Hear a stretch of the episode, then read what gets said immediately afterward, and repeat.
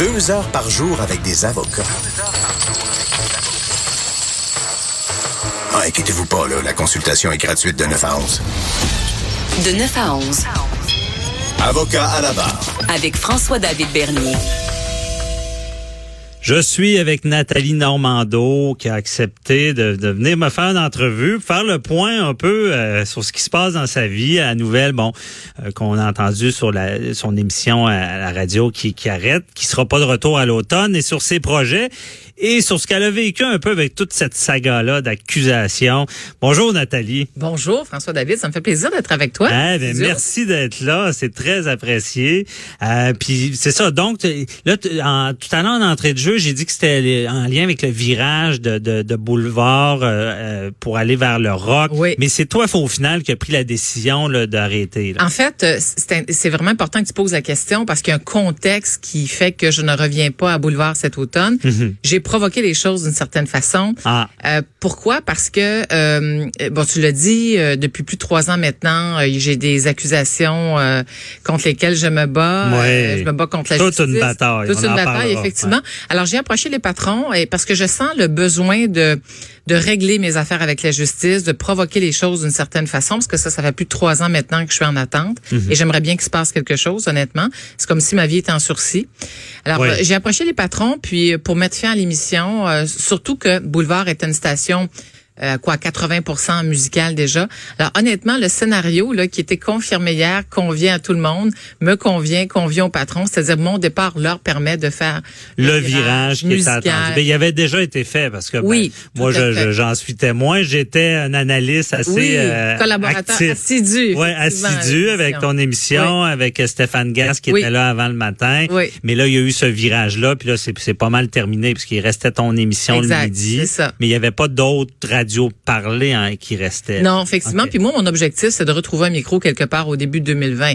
Je prends une pause, en fait. Je recule d'un pas pour mieux rebondir. Bon. Et mes deux grands objectifs cet automne, c'est vraiment de m'atteler au règlement de ma cause avec la justice et c'est aussi d'écrire un livre sur toute cette histoire parce que, pourquoi un livre? Parce que, sache que euh, François David, les enquêteurs de l'UPAC, lorsqu'ils sont venus m'arrêter, n'ont jamais pris le soin durant toutes les années qu'ont duré leurs enquêtes d'obtenir ma version des faits.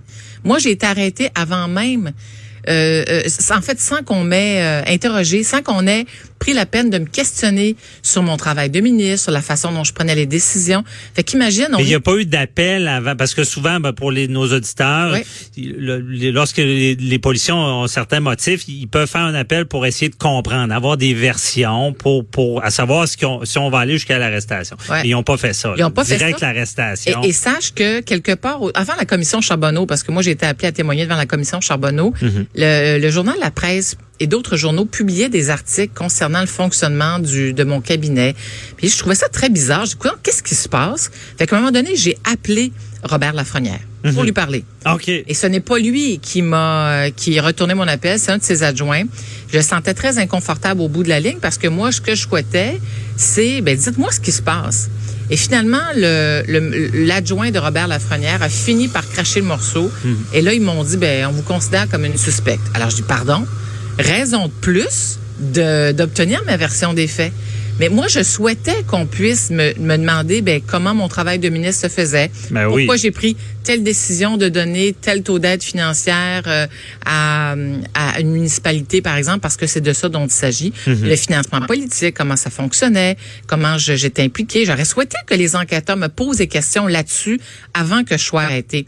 Mais ils ont choisi une autre voie, c'est-à-dire celle d'ignorer ma version des faits avant de m'arrêter. Et, et j'ai une grande frustration par rapport à ça, François David, parce, Ouais, parce qu'il y a eu un spectacle lié à ça. D'une part- Peut-être parce que le but des fois de parler aux policiers avant qu'il se passe des arrestations, c'est d'éviter des fois des, des ce, ce genre d'accusation-là ou de Écoute, on vit spectacle. dans une société de droit. Oui. le minimum, le minimum qu'on puisse espérer lorsqu'on est considéré comme suspect par le- un corps de police, Mhm. c'est de pouvoir s'exprimer. Écoute, les Hells Angels, les membres du crime organisé ou je ne sais trop, ont cette possibilité. Mhm. Alors, je, je nourris une grande frustration par rapport à ça et je me suis dit, ben, vous avez, on a, on m'a empêché de, on a choisi en fait d'ignorer ma version des faits. Alors je vais la, je vais la coucher sur papier la vérité. Pour, pour moi, c'est important de le faire. Ben effectivement, puis honnêtement, ben je fais pas ça pour t'encenser. C'est sûr que je l'ai dit, moi, tu es un modèle parce que il y, a, il y a la plupart des gens que j'ai vus qui avaient des accusations dans le domaine public écrasaient totalement. Que ça soit vrai ou pas vrai, là, c'est on le sait que de nos jours, présomption d'innocence, le bûcher public est très fort.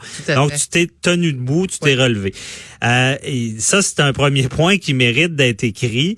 Euh, comment tu as vécu ça, mais également tout le procès, parce que c'est quand même euh, quand là j'en parlais d'entrée de jeu de l'émission, une requête de type Babos, où est-ce qu'on on peut même penser que l'intégrité est atteinte dans ton dossier. Je veux dire, tout ce qui se passe dans le dossier, et euh, je pense que ce dossier-là aussi sur les sources journalistiques va, va faire avancer des choses au Québec parce qu'on veut savoir, bon, est-ce qu'il y a eu, euh, euh, est-ce que le politique et le juridique avaient une cloison étanche? Mais là, c'est ça, tout le procès va, va révéler ces choses-là. Mais déjà là, le procès est digne d'un film. Donc, peut-être que ton livre sera un scénario parce que c'est intéressant du côté Mais, commençons, si tu permets, François David, par euh, les accusations criminelles. Ouais.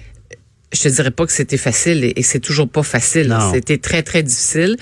J'ai j'ai eu, je suis, j'ai vraiment j'ai eu un grand privilège euh, d'avoir été approchée par les Leclerc, les frères Leclerc à l'époque pour euh, poursuivre mon travail d'animatrice à la radio. Lorsque j'ai été arrêtée, le moi mon monde s'est totalement écoulé. c'est ce que je veux savoir. Ouais. Comment tu as vécu ça? Ah, c'était Je veux dire, tu as travaillé fort dans ta vie, vice-première Oui, ministre, oui. politique, Oui. personnalité publique.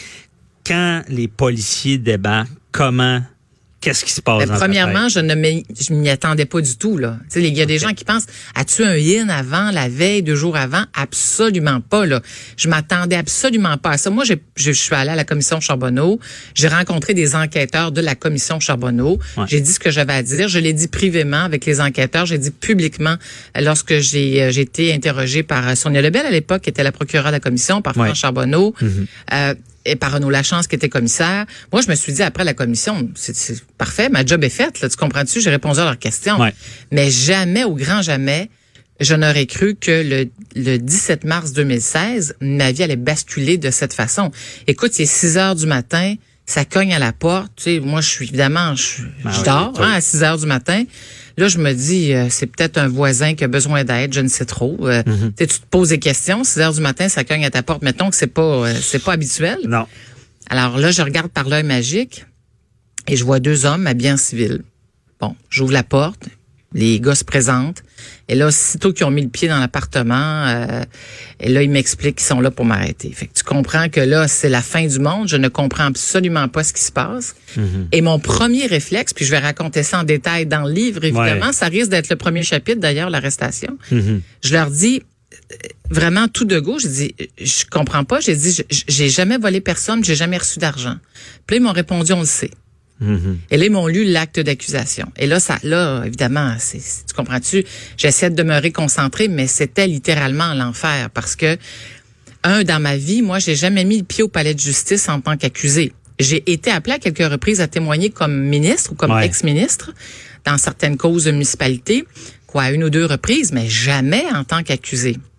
Alors là, évidemment, euh, c'était pour moi une journée extrêmement difficile et ça a été c'est encore difficile parce que je vais pas m'épancher sur les préjudices que je vis dans ma vie privée, mais je puis ça je raconterai ça en détail le moment venu, mais je vis d'énormes préjudices dans ma vie privée liés à des accusations criminelles.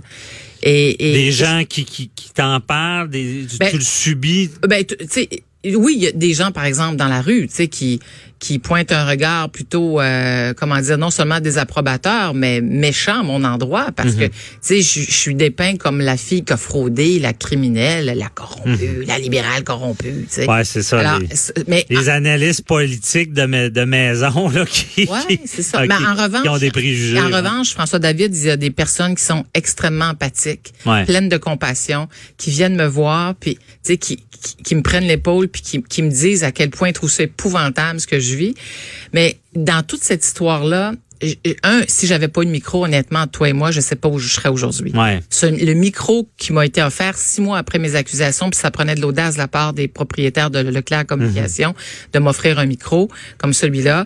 Euh, ça a été non seulement salutaire, salvateur, c'est, écoute, ça m'a sauvé la vie littéralement. Et, et euh, ça m'a permis de me, tu sais, de, de me De réhabiliter. du- focuser sur d'autres choses. oui, de me réhabiliter, puis exa- exactement, c'est Mhm. ça, de focaliser sur autre chose. Mais là, après plus de trois ans, là, je, honnêtement, Mhm. je suis fatiguée. J'ai, hâte que j'ai hâte que ça se règle parce que c'est comme si j'avais toujours une épée de Damoclès. Ben, de c'est ce que je dis. Tu te lèves le matin, l'épée est là, tu te couches, c'est toujours Oui, ça. tout le temps. euh, puis je veux dire, t'as- beau dire, t'as beau faire abstraction de ça, mais tu peux pas faire abstraction de ça. Tu sais, je dis Ouais. toujours, je souhaiterais pas ça à mon pire ennemi des accusations criminelles. Parce non, parce que ça, ça reste sur toi. Puis, en tout cas, euh, moi, je te comprends bien aussi parce qu'il n'y a pas grand-chose qui m'atteint. Ben, mettons mes enfants, mais euh, puis j'ai un coin dur sur bien des affaires. Mais quand on vient, puis je- j'essaie tellement d'aider du monde, souvent même dans ma pratique. Ben oui. quand on vient dire atteindre ma, mon intégrité, Exact, c'est ce c'est qu'on a- viscéral. c'est ce qu'on a de plus Ouais. précieux. Oui. Écoute, c'est ta, ta carte de visite, ton intégrité. Mhm. C'est ce qui te permet d'occuper un boulot. euh, sais, puis moi, j'ai toujours fait mon travail de ministre de façon honnête, de façon intègre, Mhm. justement. Alors, écoute, j'ai besoin de coucher sur papier toute cette histoire-là qui, honnêtement, avec du recul, est complètement surréaliste. Euh, j'ai beau revirer ça de tout bord, tout côté. Je me dis, mais encore aujourd'hui, pourquoi ils sont venus m'arrêter? Sais, pourquoi ils sont venus m'arrêter? Ouais. Encore aujourd'hui, j'ai beaucoup de difficultés à comprendre. Ceci Parce qu'il y a beaucoup, je ne parlerai pas du dossier en tant que tel, mais tu sais, Non. au départ, il y a, il y a plein, y a, il y a plein d'événements problématiques. On est au-delà de 100, puis ça finit à- à- en bas de 10 ou 10 à peu près. Là, tu parles dire, des, il y a- des- des- des témoins qui ont été rencontrés ben, dans l'histoire. d'éléments qui ciblaient, je n'irai pas dans le détail, mais c'est un c'est pas non plus un dossier sur un fleuve tranquille qu'on voit habituellement euh, au palais de justice. Je veux dire, il y a beaucoup de rebondissements et je j'ai pas le choix de te poser la question, est-ce que tu te sens un peu victime de la politique? Parce que C'est-à-dire que vu est-ce qu'il y a un jeu politique dans tout ça, c'est la question que tout Ouais. le monde se pose. Ouais, mais euh, ce que je peux te dire, parce que tu sais, tout ce que je dis à ton micro peut être oui, c'est ça, il faut pas euh, Puis, puis déjà, déjà, Ouais. je, déjà, je, je me livre beaucoup plus que je me suis livré dans le passé Mhm. avec toi, puis avec la, la nouvelle de mon départ de Boulevard, parce que d'une Ouais. certaine façon, j'ai été consignée malgré moi au silence, même si j'avais un micro à Boulevard. Ouais. Tu sais, je, je n'avais d'autre choix que de, de garder le silence la plupart du temps. Mais ce que je peux te dire par rapport à ça, c'est que j'ai vécu ça, c'est les arr- l'arrestation, les accusations. Je vis encore ça comme une grande injustice. Mhm. Et moi, je suis allée à la cour deux fois plutôt qu'une pour obtenir mon procès. J'aurais souhaité qu'on challenge. Je souhaite toujours qu'on challenge la preuve en cours. Moi, je suis prête à répondre aux questions du juge n'importe quand, n'importe quand.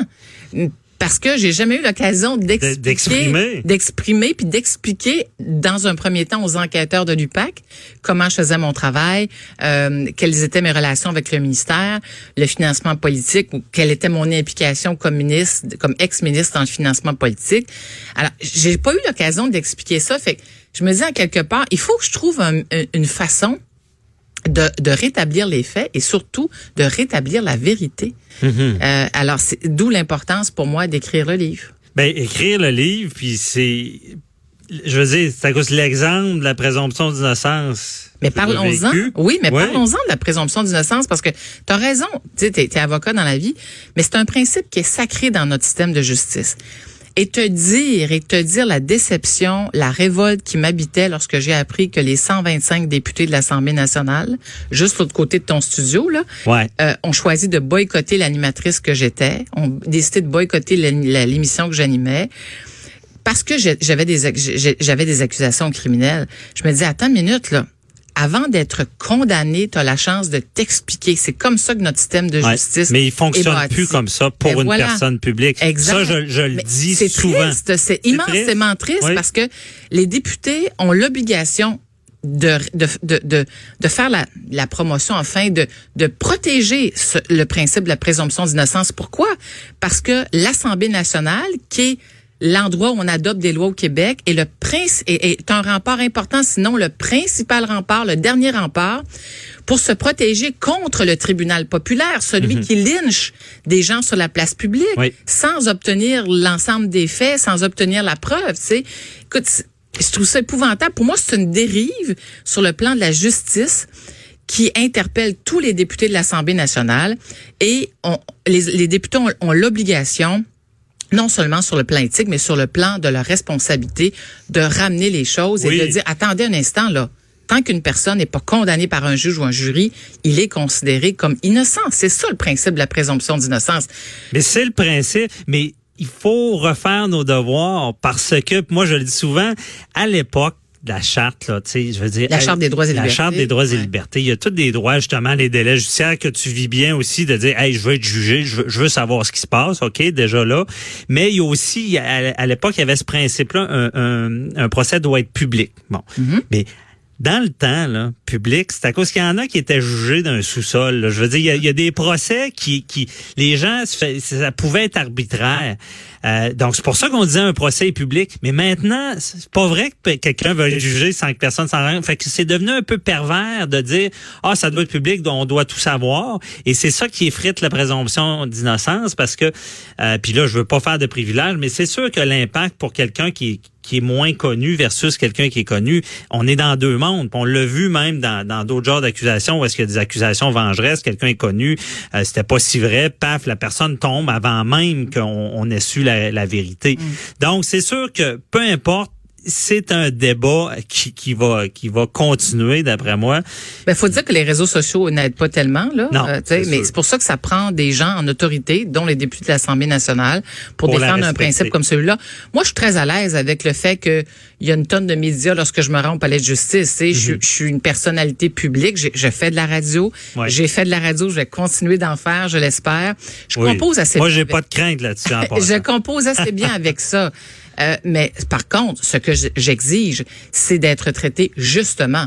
Sais, Justement, c'est d'être traité de façon juste, Juste par même, la euh, justice. C'est ça que j'exige. C'est, euh, c'est le minimum qu'on puisse juste exiger. qui vient de justice du latin, euh, j'ai oublié, c'est vrai. Oui. Justement, c'est la justice, Oui, c'est voilà, le même mot voilà. en passant. Exactement, c'est bien dit. Fait Ouais. que euh, c'est la même chose pour tous les citoyens Ouais. qui sont accusés, que ce soit euh, au civil, au criminel, en fait, au pénal, peu importe. C'est c'est important que la justice puisse exercer euh, sa exercer ses droits, Mhm. mais en respectant les euh, les accusés parce que les accusés aussi ont des droits. Oui, c'est ça.